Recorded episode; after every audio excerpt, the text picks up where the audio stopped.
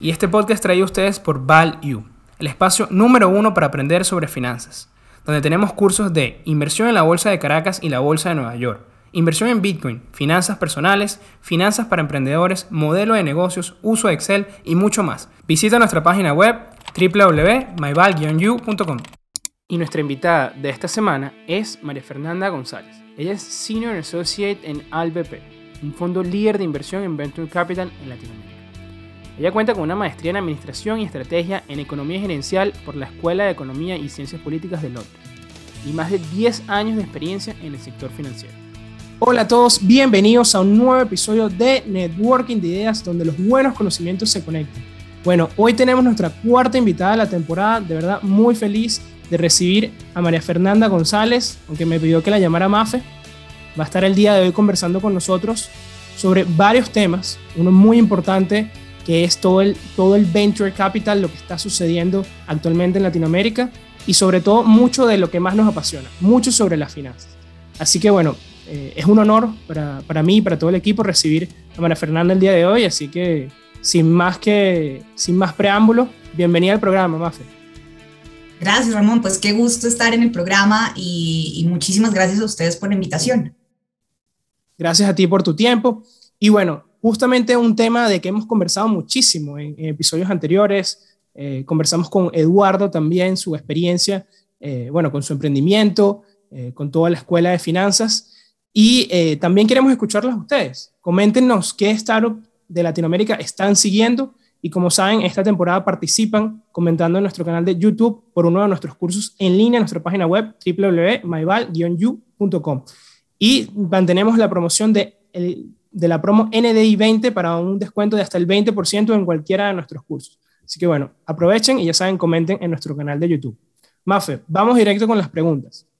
Primero, bueno, cuéntanos un poco sobre tu experiencia antes de que entremos en estos temas un poco más específicos.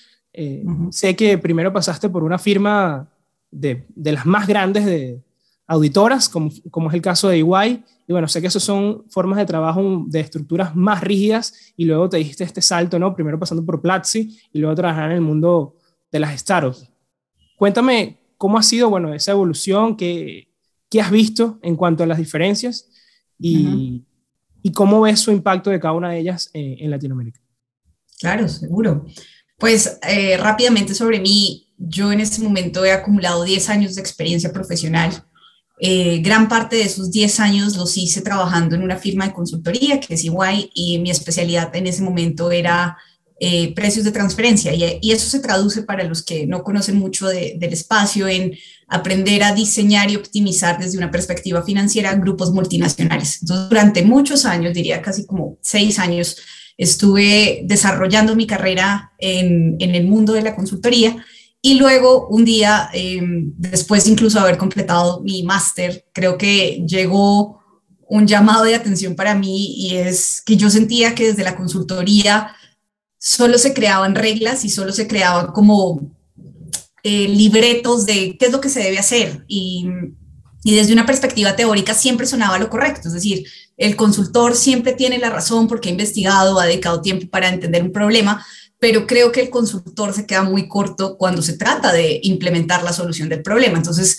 yo sentía que durante muchos años yo había documentado grandes soluciones muy teóricas a problemas de grupos multinacionales, pero que pasar a la práctica y, ver la realidad de cómo se implementan esas soluciones que yo daba, pues yo no, no había tenido esa oportunidad. Y, y fue eso lo que me llevó a buscar como un cambio. Ahí en algún momento dije como, pues ya vi el, mundo teórico de muchos problemas, de muchas empresas grandes, de cómo se forman, cómo se dividen, cómo se optimizan, pero yo decía, pero ¿cómo nacen? Al final, eh, esa fue la pregunta que, más me, me, generó curiosidad y por la que empecé a seguir como mi instinto de buscar nuevas oportunidades laborales. Y ahí es donde tuve la magnífica oportunidad de conectar con Platzi, que estaba apenas en proceso de formar su equipo financiero. Así que el reto que ellos me me presentan era poder acompañarlos a crear eh, las bases y la estructura financiera del grupo y eh, obviamente acompañarlos en los retos de crecimiento que seguían con el desarrollo de, la compañía. Entonces, es en 2018 que yo decido hacer mi cambio a Platzi, allí tomo el rol eh, primero de Head of Finance y luego evolucioné a VP of Finance Y más allá de los títulos, quizá lo importante era, eh, tuve la oportunidad de liderar y de diseñar qué significaba finanzas para, para una startup y acompañar justamente en la transición de diferentes retos, ya sea de levantamiento de capital o de simplemente de operativos, eh, el desarrollo de Platzi. Entonces, eh, tuve la magnífica oportunidad de, de, transitar con ellos como esos retos eh, desde el lado más de ser un practitioner, desde ser un operador. Los acompañé durante tres años y al cierre de los tres años me pasó otra vez como otro llamado donde dije, yo disfruté un montón todo el proceso de levantamiento de capital desde Platzi y me encantaba Em, siempre imaginarme que yo podía hacer de pronto mejores preguntas que las personas que estaban sentadas en la mesa cuando yo tenía que atender dichos requerimientos o dichos procesos de levantamiento de capital. Entonces yo decía, siento que las personas que están juzgando las oportunidades de inversión, al menos algunas que yo conocí, están muy sesgadas por tratar de obtener respuestas matemáticas a muchos de los problemas pero cuando se trata de invertir y cuando se trata de entender eh, compañías en etapa temprana, creo que hay muchas más variables que afectan la, decisión de inversión. Y entonces yo decía, uy, si yo estuviera del otro lado de la mesa, yo creo que yo estaría evaluando, no sé, en ese momento a Platzi de, de una forma muy diferente, yo estaría pensando que las preguntas a hacer deberían ser otras. Y creo que eso se quedó conmigo y en algún punto donde yo sentí que ya, pues el equipo que yo había formado estaba estable, que mm, había una estructura, había bases, había como una rutina muy clara que había que seguir dentro de la compañía, pues dije, creo que yo ya soy, eh, o sea, yo ya no soy eh, indispensable en, en Platzi, creo que pueden llegar más personas de pronto que le ayuden a crecer mucho más que yo. Y yo creo que tengo una curiosidad infinita por estar del otro lado de la mesa y por ahora perseguir oportunidades de, de, inversión en Latinoamérica, porque creo que yo, con la experiencia que he tenido desde un lado muy financiero y desde el otro más, desde ser practitioner, puedo tener un punto de vista interesante para saber eh, entender las oportunidades. Entonces, es ahí donde decido hacer una pausa, le cuento a Freddy y a Chris, eh, recibí total apoyo de ellos y e hice mi transición a, a AllVP. Entonces, actualmente, dentro de AllVP, pues creo que todo es una continuación de, de, de, como de lecciones aprendidas y es, no, no creo que nada sea un corte respecto a lo que hiciera en mi pasado, creo que siempre he podido utilizar lo que, lo que he aprendido y lo que he hecho en, mi vida profesional, pero digo que ahorita que llegó al VP, si bien la intención era poder ayudar y conectarme con ese propósito de movilizar capital y tener un mejor entendimiento del ecosistema y, ser también, ¿por qué no?, una, una persona que pueda ayudar a movilizar más recursos para, para dicho ecosistema. Creo que hoy, pues, lo que estoy haciendo es una aplicación de todo el conocimiento que, que acumulé en mi vida pasada. Entonces, pues, se requiere disciplina financiera para entender que las oportunidades no son solo promesas, sino también requieren de ejecución y requieren de buenas prácticas y en eso como que la influencia de mi trabajo como consultora sirve mucho, pero también se requiere la flexibilidad y la capacidad de pues de visualizar aquello que todavía no está escrito o plasmado en el presente y que, y que requiere gran capacidad de gestión o gran capacidad de visualización en el futuro y creo que eso es como una competencia que me aportó mi paso dentro de Platzi. Eh, Así que hoy creo que estoy haciendo es una mezcla de, de, las lecciones aprendidas de mis interiores trabajos, pero con todo el gusto y la, la, motivación y el propósito de aplicarlo en un sector donde pueda haber diversidad de emprendimientos, diversidad de, de founders y diversidad de ideas que, que, valgan la pena apoyar y que valgan la pena sobre todo promover y que ojalá eh, puedan, puedan recibir más financiación y que hayan muchos más canales abiertos para, para este tipo de, de, proyectos. Entonces, ese es mi recorrido. Interesante. Me llama mucho la atención que, a pesar de que, bueno, ahorita diste un giro de 180 grados, pasando, bueno, de ser los que buscan capital a los que lo dan, en pocas palabras, ha habido ese hilo, el hilo conector en toda tu carrera, ¿no? Has ido aplicando, como bien mencionabas, esas lecciones aprendidas.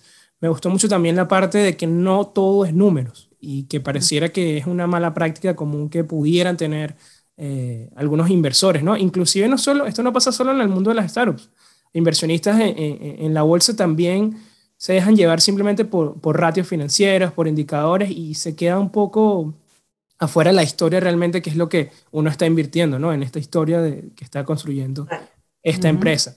Y cuéntame también un poco, además de, de bueno, de esto, de, de estos, pudiéramos llamarlo errores ¿qué, ¿qué, pudiste ver, bueno, ahora sabiendo que tienes esa experiencia en una startup y puedes, digamos, cierta, de cierta forma, echar un ojo, como decimos acá, a ciertos puntos importantes que de repente un inversor que, que no tuvo la experiencia en una startup pudiera dejar de ver. Hay otras cosas, así como esto de, de no solo enfocarse en los números.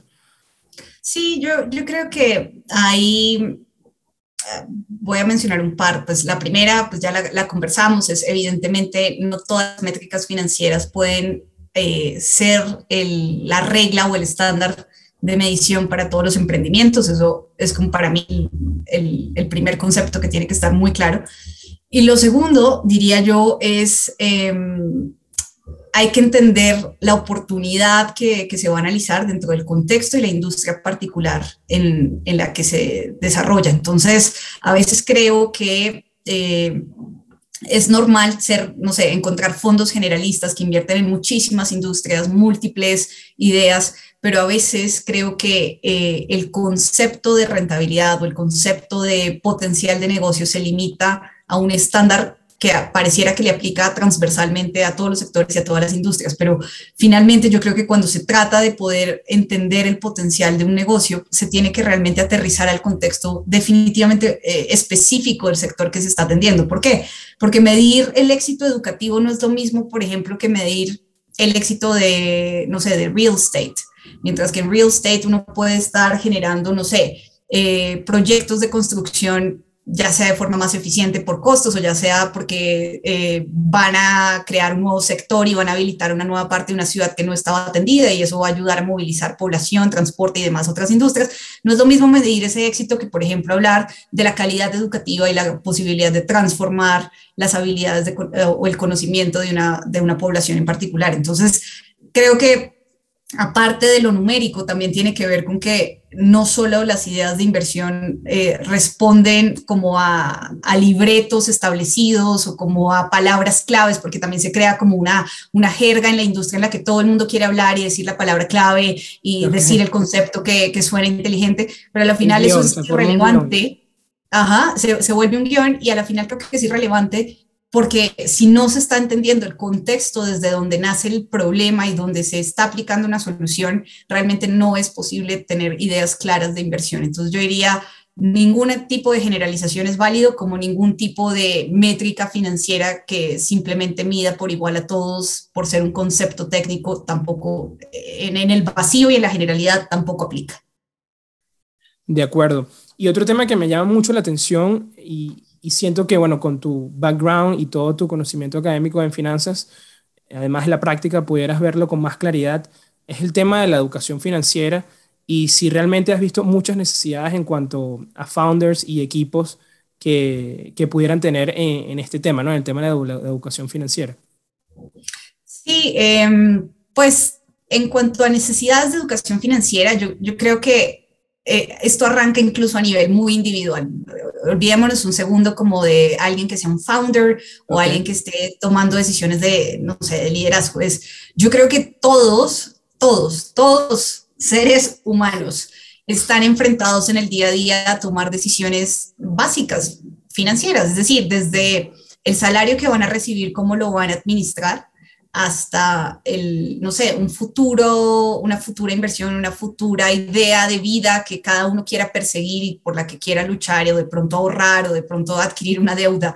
Todos en la vida estamos llamados a enfrentar una decisión financiera. Obviamente, aquellos que estén en una posición de liderazgo, pues tienen una responsabilidad mucho más allá de un, simple día a día o una simple eh, decisión personal, pero justamente llegando a tu pregunta de cuáles son esas necesidades, pues yo diría, primero todos estamos llamados a entender nuestras, nuestras decisiones de consumo y nuestras decisiones de crecimiento y esas decisiones de consumo y crecimiento están delimitadas por pues el capital o los recursos financieros con los que nosotros eh, a los que nosotros tenemos acceso. Sean muchos o sean pocos. Es que a veces también creen las personas creen que eh, la educación financiera entonces solo para aquellos que han llegado a determinada cantidad de capital en su vida y entonces tienen que invertirlo tienen que diversificarlo.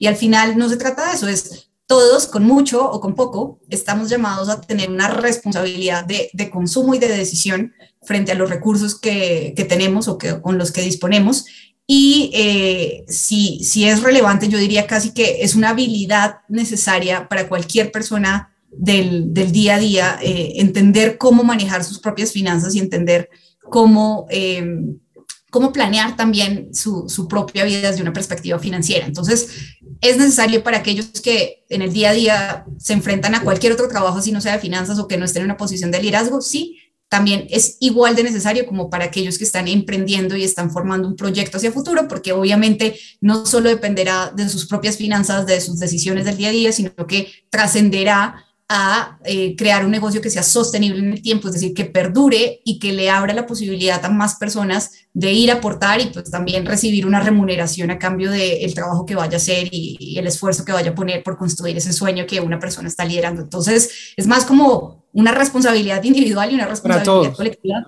pero, pero es, es, el, es como la habilidad número uno que todo el mundo debería preocuparse por tener.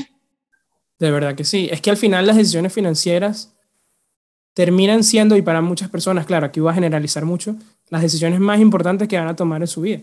El, el comprar una casa o no, el, como tú mencionas, irme de un trabajo o no, son cosas que tienen un impacto corto, mediano y largo plazo en, en tu vida y tu, no solo tu calidad de vida, en, lo que va a suceder, en los outcomes de, que van claro, a. Claro, es que Exacto, tomar decisiones eh, financieras van desde lo más básico de saber cómo, cómo, qué presupuesto le voy a asignar a mi comida, a, a, mi alimentación, o si tengo que transportarme, cuál es el medio más efectivo para transportarme y si tengo los recursos para financiar ese desplazamiento. Es decir, es, es, por, eso, por eso digo, y creo que es súper valioso enfatizar, es las decisiones financieras no son para aquellos que tienen X nivel de capital que suena de pronto a solo a personas que están invirtiendo, sino es el día a día de cualquier ser humano que está tomando decisiones de movilidad, alimentación, salud, educación, vivienda, cualquier otra cosa.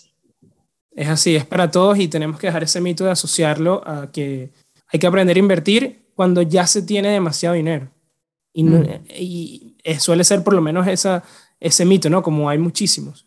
No sé si podrías comentarme también un poco, dado, bueno, lo que como ser humano, de cierta forma, tenemos esa capacidad autodidacta de ir aprendiendo también a mejorar nuestro manejo de los recursos.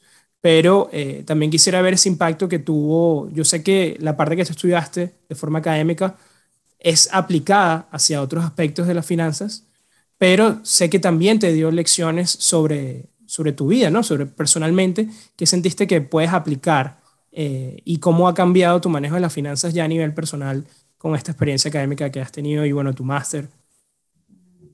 Ok, em, yo creo que lo más importante, eh, para mí hay como dos lecciones que llegan desde lo personal y es lo primero, no pensar desde la escasez, y esto me van a decir, no, pero suena como medio eh, astrología, pero yo creo que eh, muchos creen que efectivamente el problema de las finanzas es no tener dinero y no tener suficiente dinero para X número de planes. Y yo al final creo que de las mayores lecciones que me he llevado es definitivamente uno no tiene que pensar el problema desde no tener el dinero, sino más bien qué hacer con el dinero que ya se tiene, porque todo el mundo algo o tiene algún bien que de alguna forma, si es que lo vendiera y quisiera convertirlo en, efectivo, podría hacerlo. Entonces, creo que para mí la primera lección más importante es eso, es que es dejar de pensar el dinero desde el problema de la escasez y más bien pensar el dinero desde el problema de la oportunidad. Y es con lo poco o con lo mucho que yo tenga,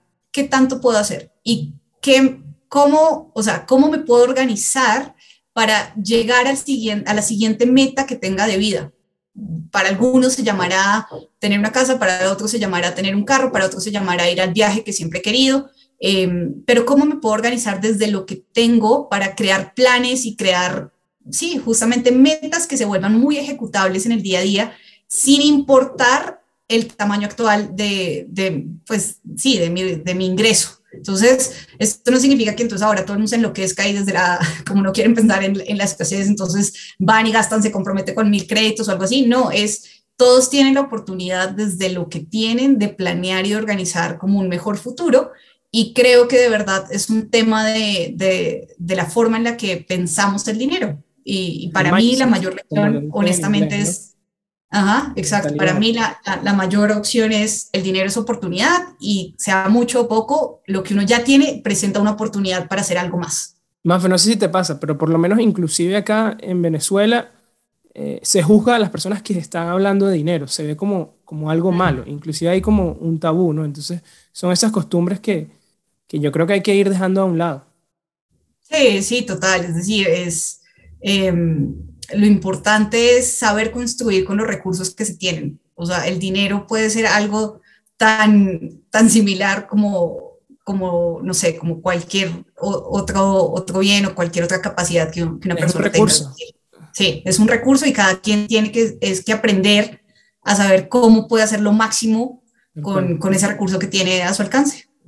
Y perdón si me equivoco aquí con los, los eh, ingenieros que nos están escuchando, pero yo diría que es el único recurso capaz de reproducirse a sí mismo. ¿sí? Y, y, esa es la mayor ventaja que, que él tiene, ¿no? Porque todos los demás recursos no pueden reproducirse a sí mismos y requieren más bien de dinero para eso, para, para obtenerse.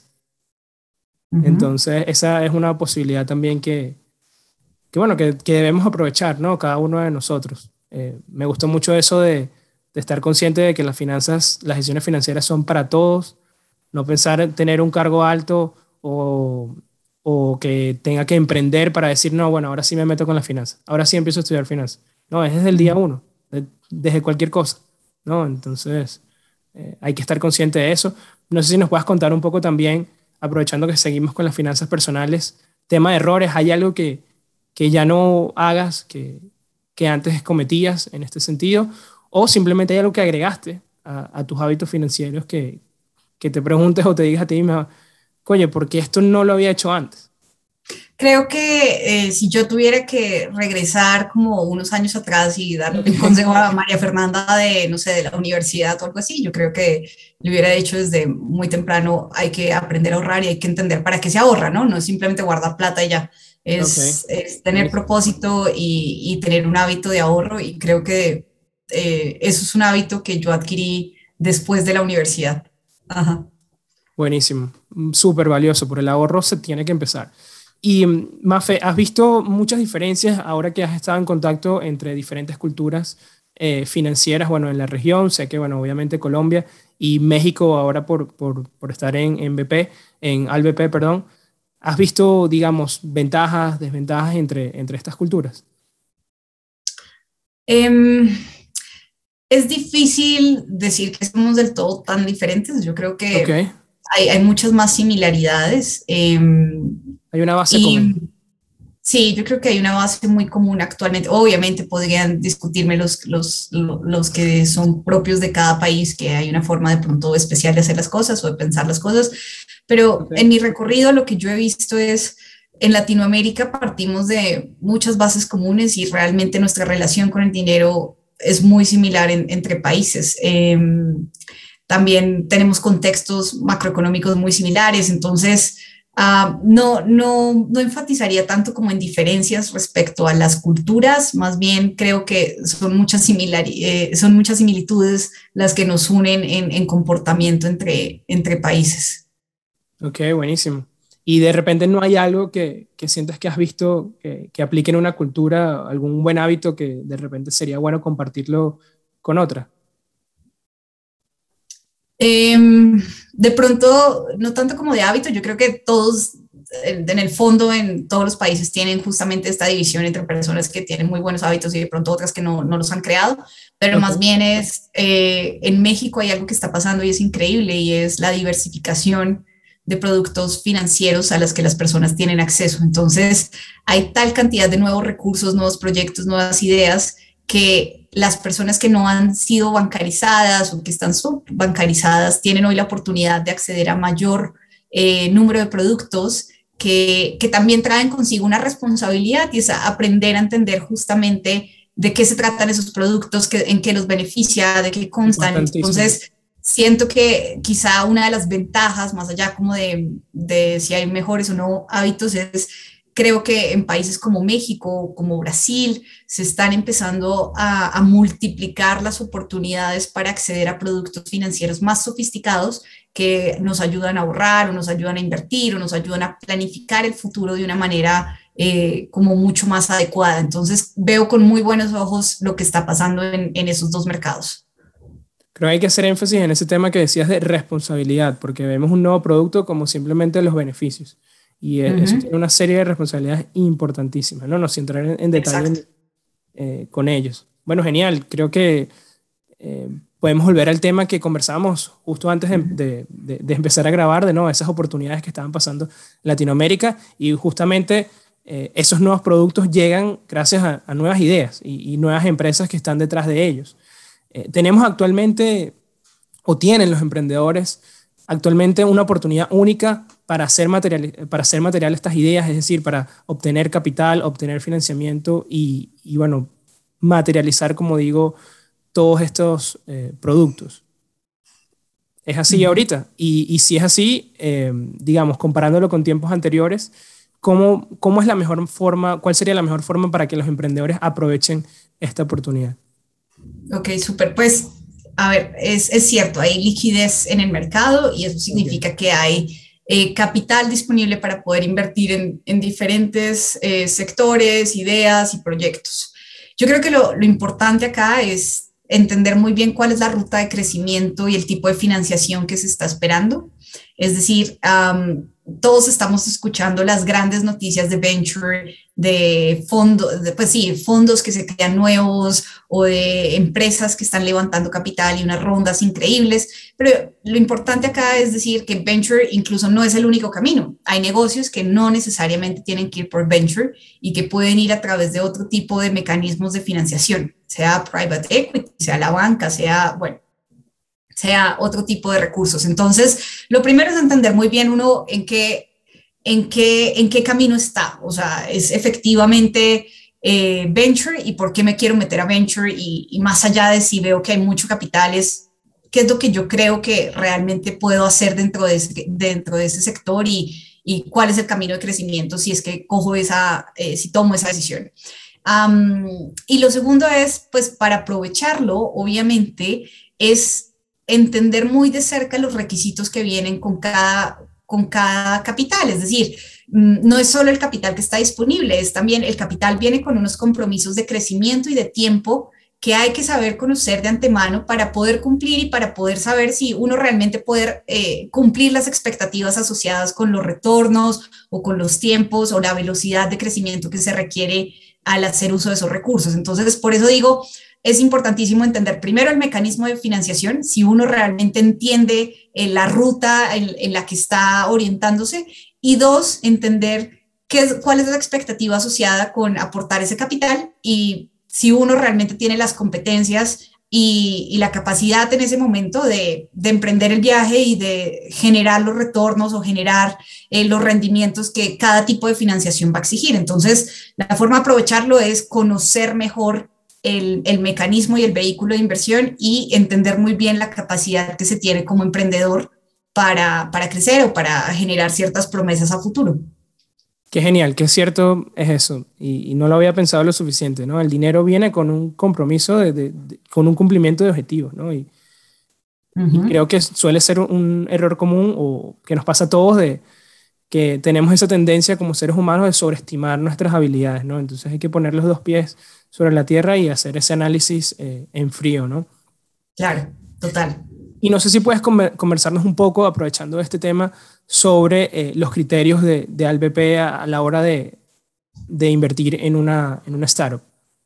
Sí, sí, claro que sí nosotros por lo general estamos invirtiendo en compañías que están siguiendo la ruta de financiación de venture capital, es decir, que son compañías que van a tener un crecimiento acelerado, que tienen un potencial de crecimiento significativo y particularmente nosotros nos fijamos en cuatro industrias, en fintech, en eh, human capital y cuando digo human capital me refiero a soluciones en educación, salud y empleo, en smart cities y en future of commerce. Entonces, todos aquellos emprendimientos que estén enmarcados dentro de estas cuatro verticales ah, y que sigan una ruta de crecimiento escalable, ah, hacen parte de nuestra tesis de inversión. Ahora, nosotros como fondo estamos invirtiendo tickets entre los 2 a 10 millones de dólares. Esto significa que las empresas de pronto que lleguen a nuestra, a nuestra evaluación deben tener de alguna manera ya como una estrategia o un plan de negocios claro para poder hacer uso, digamos, del, capital y de los recursos que nosotros ponemos a disposición. Entonces, cuando nosotros juzgamos la oportunidad, pues obviamente no solo juzgamos que esté dentro de la industria o dentro del tamaño de ticket que nosotros esperamos, sino que también haya un plan muy claro de ejecución de para qué sirven los recursos y cuál será como la siguiente, eh, como el, siguiente objetivo de crecimiento que se va a perseguir una vez los recursos estén disponibles. nosotros también como fondo tenemos un foco geográfico muy claro y es que apoyamos emprendedores que eh, estén trabajando en Latinoamérica. Latinoamérica excluido Brasil, entendiendo que Brasil por sí solo es como ya otra región prácticamente. Entonces, nosotros estamos apoyando justo estos países hispanohablantes, partes de, parte de Latinoamérica, que estén transformando los problemas más difíciles que se encuentran en la región dentro de cada una de esas verticales y aquellos que tengan un plan, un proyecto o una oportunidad para, para dar solución a estos problemas eh, estructurales de Latinoamérica, pues ahí es donde el fondo va a estar con puertas abiertas para escuchar qué es lo que está pasando. Genial. Impacto, innovación, sin duda, parecen ser características básicas. Eh, ¿Podrías darnos un detalle de qué, qué, tipo de empresas podemos encontrar en, en Smart Cities? Porque sé que es un tema demasiado amplio. Sí, Sí, claro que sí. particularmente Smart Cities lo estamos entendiendo desde soluciones de logística, movilidad, energías, eh, energía renovable, eh, incluso también desde agricultura. Entonces es Smart Cities es muy, muy amplio, pero nosotros tenemos como estos cuatro primeros eh, enfoques. No digo que nos vamos a limitar a eso, pero por lo pronto hemos encontrado buenas oportunidades justamente desde mejores prácticas en agricultura, energías renovables, eh, sistemas de movilidad más eficientes eh, o logística que de alguna forma eh, incorpore mayor tecnología para hacer mucho más óptimo un proceso de, de traspaso de bienes. Como los servicios de delivery también incluir, estaría incluido. exacto. Genial, wow, sí, es súper amplio, ¿no? Y, tema de agricultura junto con todo esto, hay que, me imagino que tienen separados dentro de, ese grupo especialistas en, como que subdivididos, ¿no? Porque, bueno, el ser tan amplio y, tener esa ventaja de, bueno, conocer, conocer en, lo que, en lo que inviertes, ¿no? Tienen que tener esos Tal cual. Exacto. Esa es la clave. Genial. Y hablabas también de, de, bueno, que el ticket del mínimo es de 2 millones de dólares, ¿no? Así que, bueno, ya, ya por eso las empresas, eh, me imagino que también tienen un límite de exposición, es decir, no pueden tener más del 40 o 50 de, de una empresa o no tienen límites de exposición. Sí, obviamente tenemos también como internamente para nuestro portafolio ciertas reglas que cumplimos. Por ejemplo, dependiendo del fondo que estemos invirtiendo, pues tratamos de respetar que no vayamos a tener una sobreexposición a ciertos sectores, por ejemplo. Entonces, desde ahí arranca como los controles dentro de la participación de la compañía, pues nosotros por lo general estamos entre un 15 a un 20% de participación máxima. Em, eh, eh, tenemos siempre también como ciertas reglas internas como de, de, mitigación de riesgos y de mitigación también de, control em, sobre los sectores en que invertimos y sobre las empresas también que apoyamos. Buenísimo. Bueno, ya hablamos de, lo bueno, eh, vale la redundancia.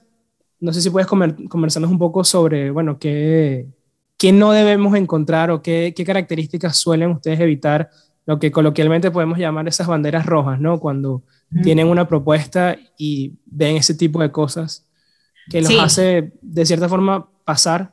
Eh, ¿Cuáles son esas cosas?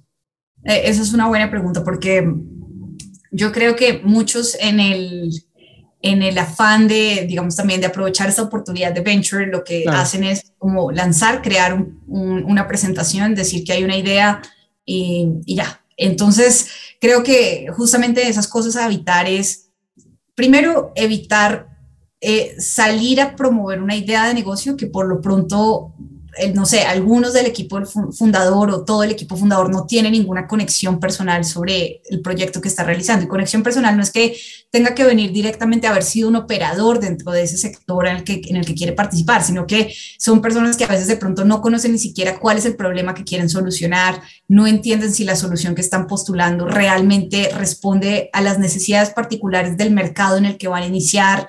Eh, como que falta perspectiva del negocio y de la experiencia propia con, con, lo que se está haciendo. Y muchos también creen que lo que importa es copiar un modelo de negocio que ya haya sido exitoso en Estados Unidos o en algún otro país desarrollado y decir, como Latinoamérica no lo tiene, pues lo que vamos a hacer es X nombre muy famoso de Estados Unidos para Latinoamérica.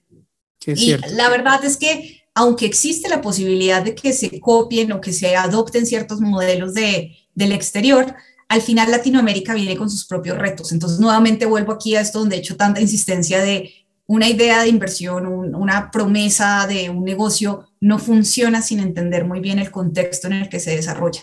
Y también pasa mucho que algunos arrancan sus ideas pensando que van a poder expandirse a todas las geografías, a, todos los territorios posibles dentro de una geografía particular. Entonces, eh, hay una idea de negocio y la idea de negocio la quieren expandir en tres meses, yo qué sé, a Brasil, China, Estados Unidos. No conocen esos mercados. No los conocen, no entienden tampoco cómo se, cómo se llega a esos países, el equipo tampoco tiene la expertise. Entonces, esos son red flags donde uno dice, definitivamente la persona tiene ambición y tiene seguramente la voluntad de solucionar algo, pero no entiende el problema aterrizado a un punto de inicio y seguro una serie de pasos que continúen en el futuro para, para poder seguir creciendo. Entonces, esa falta de claridad, esa falta de entendimiento del contexto, eh, esa necesidad de solo copiar un modelo que ya exista, eh, fuera de, sí, de, un ambiente específico, de un país específico, creo que eso hace que cualquiera se desconecte y diga como, yo aquí estoy hablando con alguien que pues quiere entender una industria o que cree que hay una oportunidad, pero alguien que no tuvo la disciplina para ir y entender exactamente la etapa de los pasos y los procesos que tiene que surtir para, para hacer real, eh, sí, para hacer realidad el proyecto. Bueno, basado 100% en hechos reales, ¿no? Aquí eh, comparto personalmente que he visto que no solo han copiado el modelo de negocio, sino inclusive han llegado a copiar la marca, ¿no? La imagen. o sea, le cambian el nombre, pero dejan los colores inclusive no, terrible. Eso, eso es un atropello completo. No, no se puede hacer eso. Ni siquiera hubo tiempo para, para cambiar la marca, ¿sí? Sino, ya que te lo copiaste, lo completo, ¿no? Claro. Entonces, increíble. Y más, podrías también aquí un poco más eh, a detalle, si es posible, ¿no? Compartirnos alguna experiencia que no haya sido exitosa, ¿no? Porque, bueno, eh, el éxito tiene muchos padres y el fracaso no tiene nadie que, digamos, nadie, nadie vela por el fracaso, pero el fracaso da muchas lecciones. entonces creo que es importante si podrías compartirnos alguna experiencia con alguna empresa, no hace falta nombrarla, no tenemos que saber cuál es, pero bueno, alguna inversión que no haya salido como ustedes esperaban y que, que pudieron aprender de eso para que no, no vuelvan a cometer un error, ¿no? Claro, yo creo que podría contar como de lado y lado, desde el, emprendedor que de pronto tenía una super idea, pero no pudimos invertir en él, como del lado del fondo de haber invertido y, que las cosas no salieron como, como tenían que ser. Genial. del lado de emprendedores, yo creo que aquí hay un mensaje también súper importante que transmitir y es en el proceso de levantamiento de capital, es muy probable que la respuesta más común que se encuentran siempre va a ser el no. Y muchas veces como que esto desanima y desalienta al equipo que está buscando levantar una ronda. Pero a la final, lo más importante de esos nos es entender que ellos también están escogiendo un tipo de fondo y un tipo de inversionista para su proyecto y no todos los que tengan capital son el inversionista ideal para un emprendedor.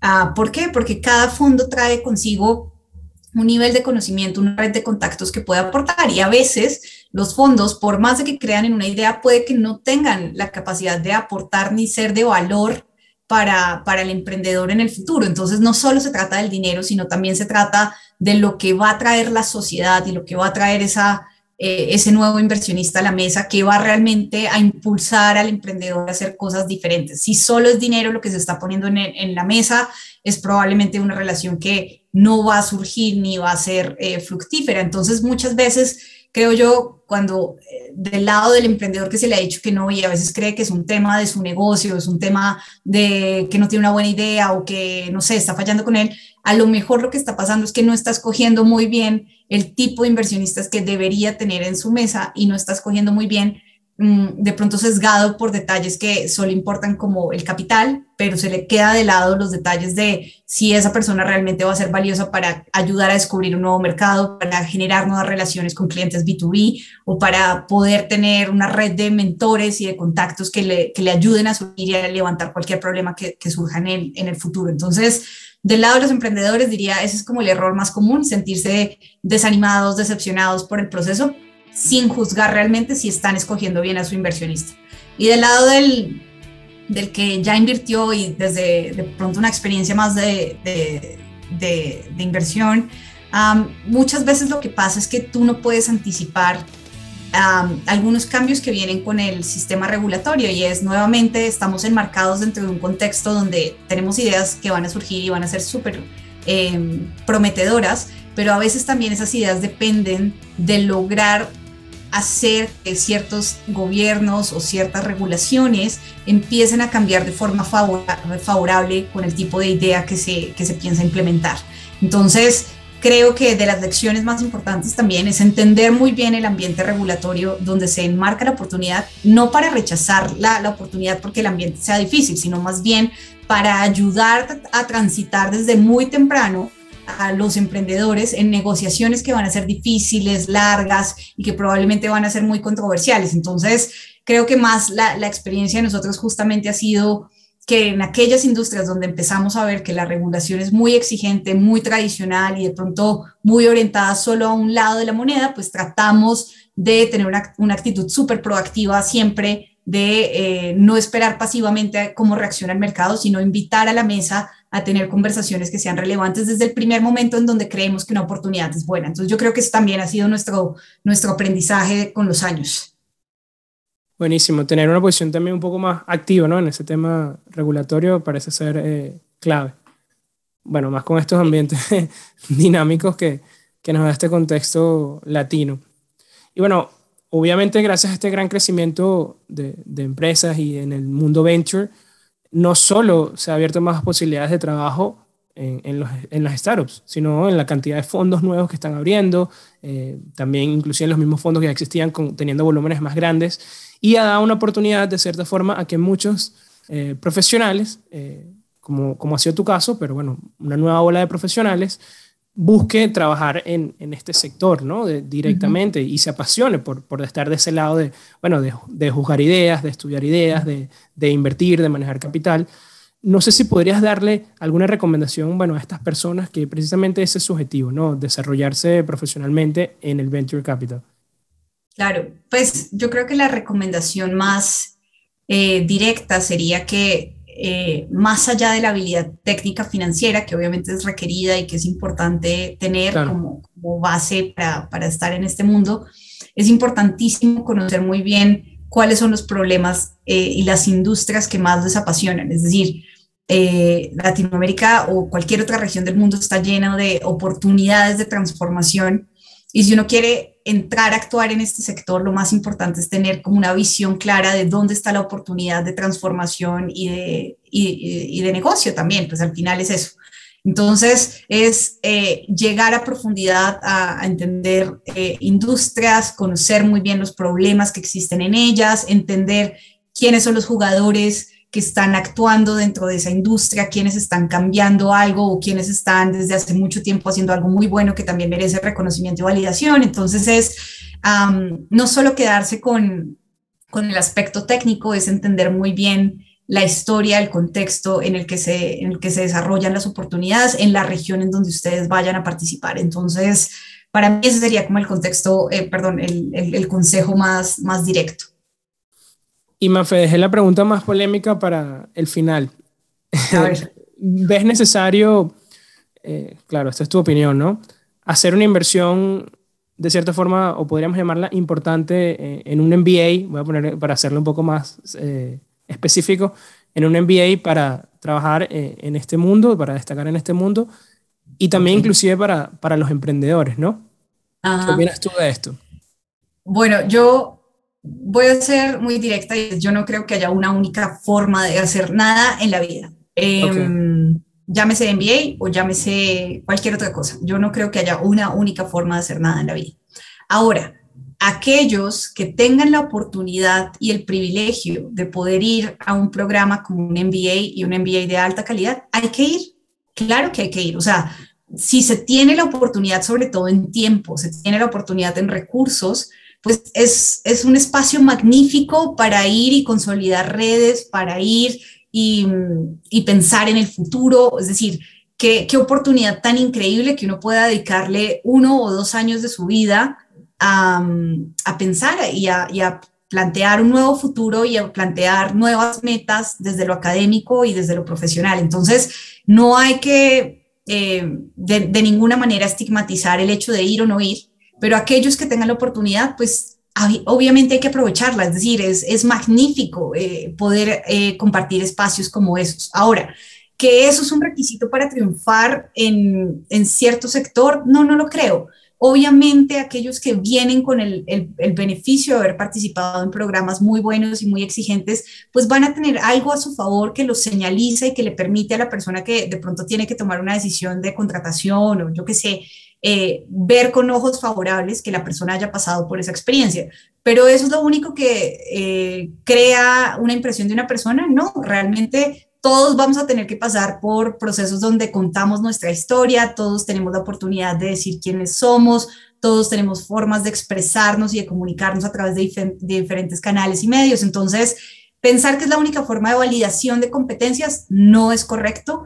Eh, estigmatizarlo y creer que, que, está mal visto, de pronto solo utilizar el dinero para ir allá también está mal visto, es decir, es, es dependiendo de las circunstancias que cada quien eh, pueda y, y, quiera aprovechar eh, aquellos que tengan la magnífica oportunidad de aplicar y de ir, hay que hacerlo. Fabuloso, increíble, me parece una gran oportunidad. Aquellos que no la tengan eh, y que realmente no les importe o no les guste, pues tampoco tienen que preocuparse por, por ir y cumplir con el libreto cumplir con lo que alguien más haría. Eh, o sea, afortunadamente hay tantos retos y tantas cosas que hacer en estas regiones que sea por vía de un MBA o sea por la vía misma del trabajo y de pasar años desde resolviendo problemas en lo operativo, eso también le da el equivalente y el peso que, que podría tener eh, un par de años de estudios a, adicionales. Entonces, no se trata de favorecer un lado o el otro, se trata más bien de aprovechar eh, lo que está a disposición de uno y si es un MBA, maravilloso, y si no es un MBA, pues hay miles de formas también de, de acreditar y de construir una carrera fuera de ese mundo. No hay un único camino. Uh -huh. Bueno, y ya se nos acaba el tiempo. Es momento de pasar al dato de la semana. Y el dato de la semana es, ¿sabías que en 2019 Rappi tuvo la ronda de inversión más grande de Latinoamérica, donde lograron recaudar mil millones de dólares por parte del grupo japonés SoftBank? Bueno, eso ha sido todo por el episodio del día de hoy. Hablamos mucho de finanzas, algo que me gusta, pero demasiado. Y eh, la experiencia de Mafe en el mundo del Venture Capital, de verdad que ha sido algo increíble lo que nos ha compartido el día de hoy. Antes de, de que te vayas, Mafe, por favor, compártenos dónde los escuchas pueden conectarse contigo y, bueno, responder cualquier tipo de dudas que tengan con respecto a este episodio y cualquier tema que les surja sobre el Venture Capital. Seguro, pues feliz de conectar por Twitter. Eh, aquellos que quieran buscar mi cuenta es arroba María F. González T, González ambas con Z, eh, y allí feliz de conectar con todos. Buenísimo, y ya lo tienen. No olviden también comentar en YouTube en el episodio de esta semana cuál es su startup favorita en Latinoamérica o cuáles startups vienen siguiendo detalladamente, ¿no? Por posibles oportunidades. Así que bueno, participen por uno de nuestros cursos en línea y también aprovechen el curso NDI 20 para un descuento, un descuento, disculpen, hasta 20% en el precio. Esto fue todo por el episodio del día de hoy, Networking de Ideas, donde los buenos conocimientos se conectan. Atentos a nuestra página de Instagram, arroba Networking de Ideas, para conocer, bueno, ese line-up de invitados que, que, vienen por ahí y los nuevos episodios. Ahí me pueden seguir en Twitter, arroba RamosXS al final. ¿ok? Así que bueno, y bueno, también si están viendo desde YouTube, no solo comentar, aprovechen darle like a este episodio, suscríbanse al canal y tengan los nuevos episodios, las notificaciones de cuando salgan. Así que gracias nuevamente por escucharnos otra semana. Nos vemos la semana que viene. Gracias, Mafe. Chao. Gracias. Chao.